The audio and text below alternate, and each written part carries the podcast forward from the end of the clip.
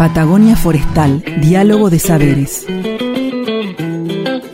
La relación entre los bosques y el cambio climático podríamos decir que tiene dos caras. Por un lado, la sensibilidad que presentan los árboles y los bosques frente a eventos de sequía, eh, mayor temperatura y otros ocasionados por el cambio climático, que se manifiesta en impactos sobre los bosques. La otra cara es la posibilidad que nos otorgan los bosques y el sector forestal para luchar contra este enorme problema global, lo que llamamos la mitigación del cambio climático. Esto se basa en la capacidad que tienen los bosques de absorber dióxido de carbono de la atmósfera a través de la fotosíntesis en su proceso natural y acumularlo en la biomasa y en el suelo y de esta manera ir reduciendo su concentración dañina en la atmósfera. Pero también al ser los bosques un reservorio, un almacén de carbono, evitar la deforestación y la degradación de los bosques, que son responsables de cerca del 25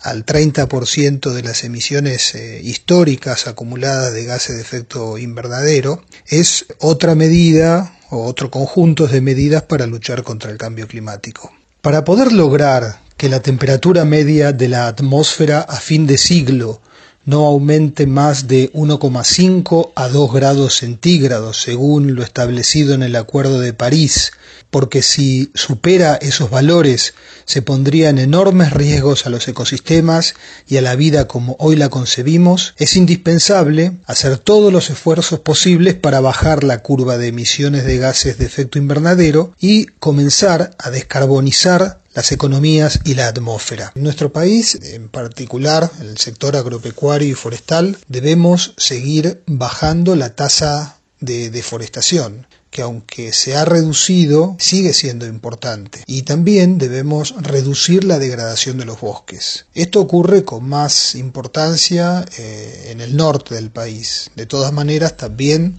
debemos hacerlo en el resto de los ecosistemas.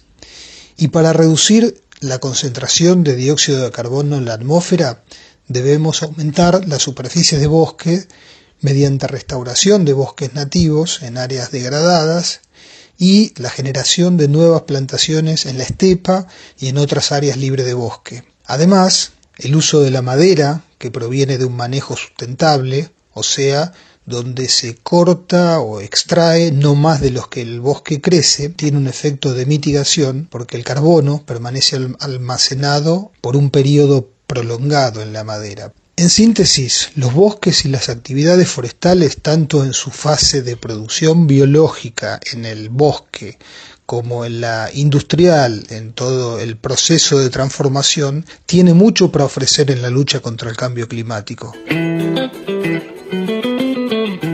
Escuchábamos a Gabriel Logercio, él es ingeniero forestal del área de planificación, conservación y manejo de bosques del CIEFAP. Patagonia Forestal